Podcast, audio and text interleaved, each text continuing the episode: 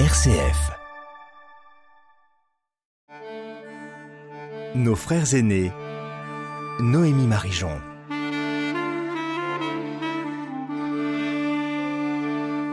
Bonjour à tous et à toutes. Notre émission cherche à explorer les liens entre les juifs et les chrétiens.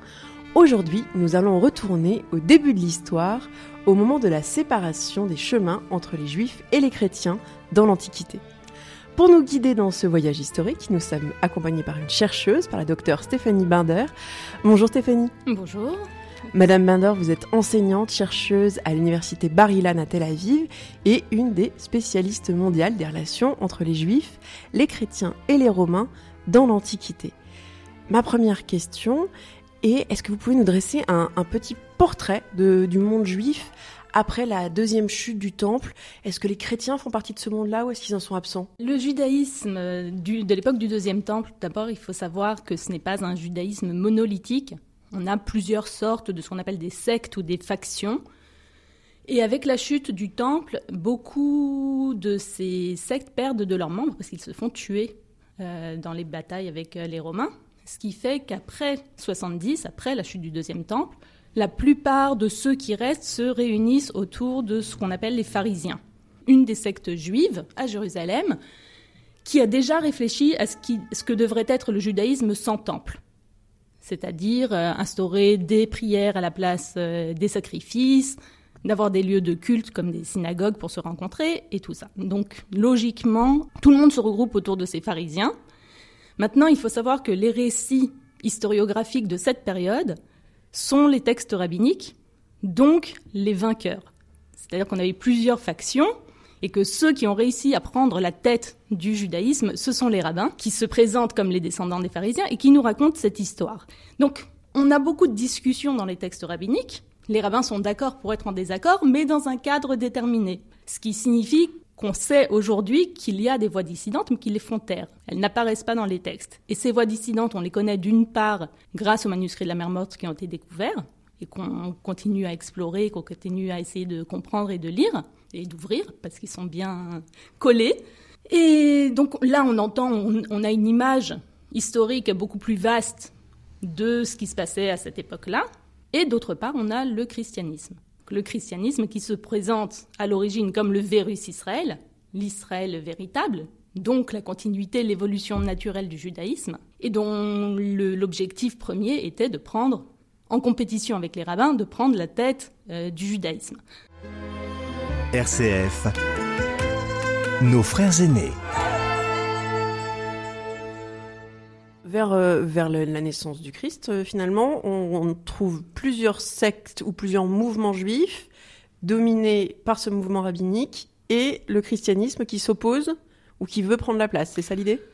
On avait peut-être d'autres, personnes en compétition, sauf que ceux dont on entend parler, ce sont les vainqueurs. Donc d'une part le, les, les rabbins, d'autre part le christianisme, qui a vaincu, mais d'une autre façon, en devenant autre, c'est-à-dire en s'ouvrant de plus en plus à des gens qui étaient intéressés par le substrat moral du judaïsme, mais qui n'avaient aucun rapport ni avec l'histoire juive, ni avec la sortie d'Égypte, ni avec euh, la terre d'Israël. Le christianisme s'est de plus en plus ouvert en essayant de donner une réponse, d'apporter à ces gens ce qu'ils cherchaient, et donc en renonçant aux mitzvot, c'est-à-dire aux commandements de la Torah, et en acceptant de plus en plus de monde, ils sont devenus autres. Alors vous parlez dans dans vos recherches de, de moments de séparation des chemins. Comment cette séparation a eu lieu? Comment, à un moment, est-ce qu'il y a d'ailleurs un moment où on sait qui est juif, qui est chrétien, ou est-ce que ça reste pendant très longtemps un peu flou? Déjà, ça dépend de la question qu'on pose. Si on parle de euh, jusqu'à quand les juifs et les chrétiens sont restés en contact, alors là, bah, jusqu'à aujourd'hui, donc il n'y a, pas eu, il n'y a pas eu de séparation. Euh, D'ailleurs, ce, ce, mouvement qui s'appelle le Parting of the Ways en anglais, la divergence des chemins, a donné lieu à des The Ways That Never Parted les chemins qui ne sont jamais séparés. Donc on a une approche qui dit que le judaïsme et le christianisme sont toujours restés en dialogue. Maintenant, la question c'est à quel moment est-ce qu'on a pu faire une différence claire entre les chrétiens et les juifs? Et là, on a plusieurs moments dans la recherche. On a les, chercheurs traditionnels qui disaient bah, c'est très simple, au premier siècle, après la mort de Jésus, c'était fini, on avait des chrétiens d'un côté, des juifs de l'autre. Maintenant, quand on observe les textes, que ce soit rabbiniques ou patristiques, on voit que c'est pas si clair que ça.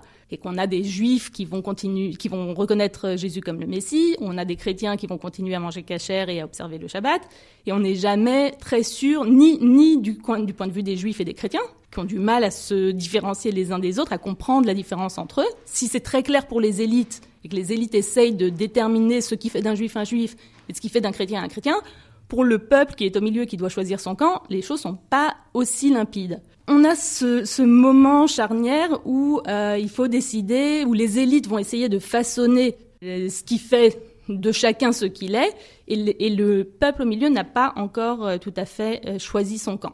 Donc aujourd'hui, on parle, on a plusieurs approches. On peut parler du deuxième siècle, du troisième, du quatrième, même du cinquième siècle, où on se demande à quel moment d'abord la séparation est devenue claire pour les membres eux-mêmes, qui ont choisi à qui ils appartenaient, et d'autre part pour les observateurs extérieurs.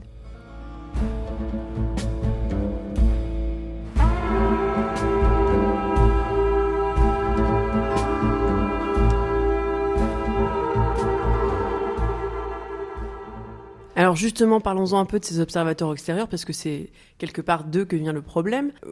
Parlez dans, dans vos recherches du fait que euh, chrétien, c'est une catégorie qui n'existe pas au premier siècle par rapport aux Romains. Pour les, pour les chrétiens, c'est un peu moins euh, un peu moins la question. Le problème des Romains, c'est surtout le problème des Juifs. Parce que les Juifs ont été conquis, soumis par les Romains, et là, la question devient une question théologique de où est Dieu Quand est-ce qu'on va se sortir de cette situation Et est-ce que les chrétiens ont eu raison? Comment est-ce qu'on connaît cette histoire? Est-ce que vous pouvez nous parler des historiens de l'époque? Vous nous avez dit qu'on a la voix des vainqueurs, mais euh, justement, qui a écrit et comment on fait pour travailler euh, sur ces auteurs-là euh, de l'Antiquité? Pour ce moment de la chute du temple, on a Flavius Joseph. Est-ce que vous pouvez nous parler un peu de Flavius Joseph? Flavius Joseph était, bon, il a été éduqué, il est né comme descendant asmonéen, prêtre, dont l'objet, la visée normale était de devenir prêtre et de servir dans le temple de Jérusalem. Seulement avec la guerre contre les Romains, il est devenu général. Il était en charge du nord euh, de la Judée.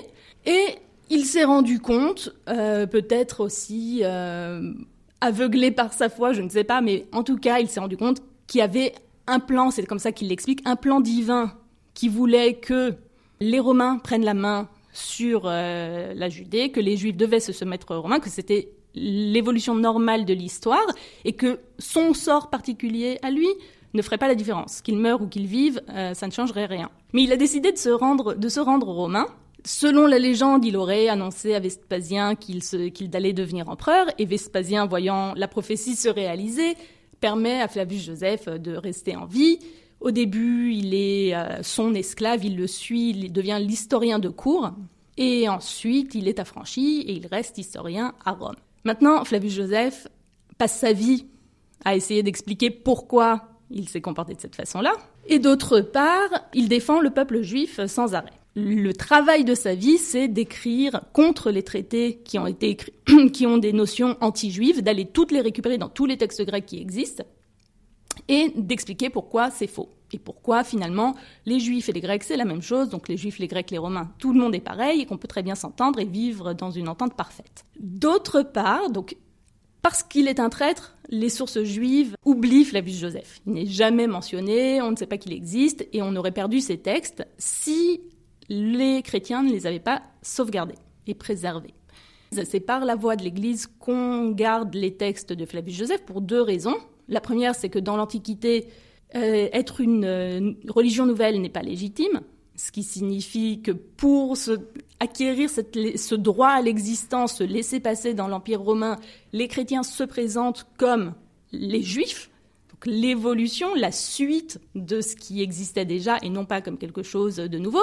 Et c'est pour cette raison qu'ils conservent et qu'ils transmettent tous les textes qui touchent de près ou de loin à l'ancienneté des juifs, à la justification de leur existence, au pourquoi ils ont le droit d'avoir des traitements de faveur dans l'Empire romain.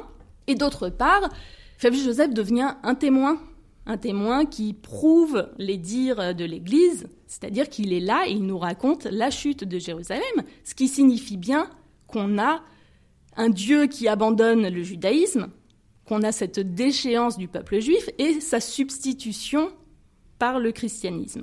Donc c'est un outil extrêmement efficace dans les mains des pères de l'Église qui veulent expliquer une fois, une fois qu'ils, prennent de la force dans l'Empire romain. On avance vers le IVe siècle. Au IVe siècle, ils sont avec la conversion de Constantin.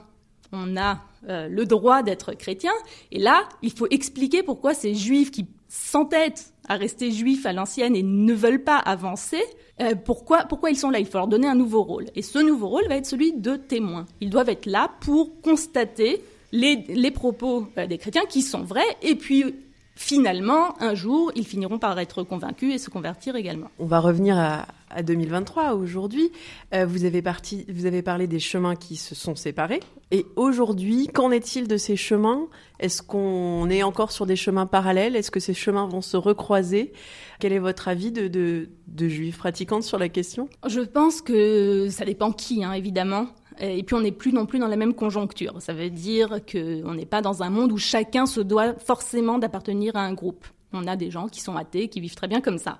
Contrairement à l'Antiquité où chacun, ça devait forcément être attaché à une, sinon une religion, à une culture euh, prédominante. Donc aujourd'hui, je pense que ceux qui le veulent ont trouvé les moyens de se retrouver, sachant qu'on a beaucoup de problèmes historiques à résoudre, qu'on a une longue tradition à réinterpréter, mais on est aussi dans un monde qui est tellement en crise et qui a tellement de problèmes qu'on se rend compte d'un côté et de l'autre, du côté juif et du côté chrétien, qu'on a finalement beaucoup plus de valeurs en partage et beaucoup plus de choses en commun que d'éléments qui nous séparent.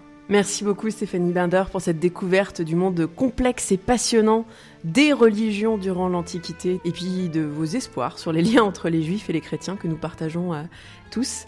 Nous vous retrouverons pour notre dernière émission de l'année dans 15 jours pour parler de votre dernier livre Tertullien et moi. Bonne semaine à tous et à toutes à l'écoute de RCF.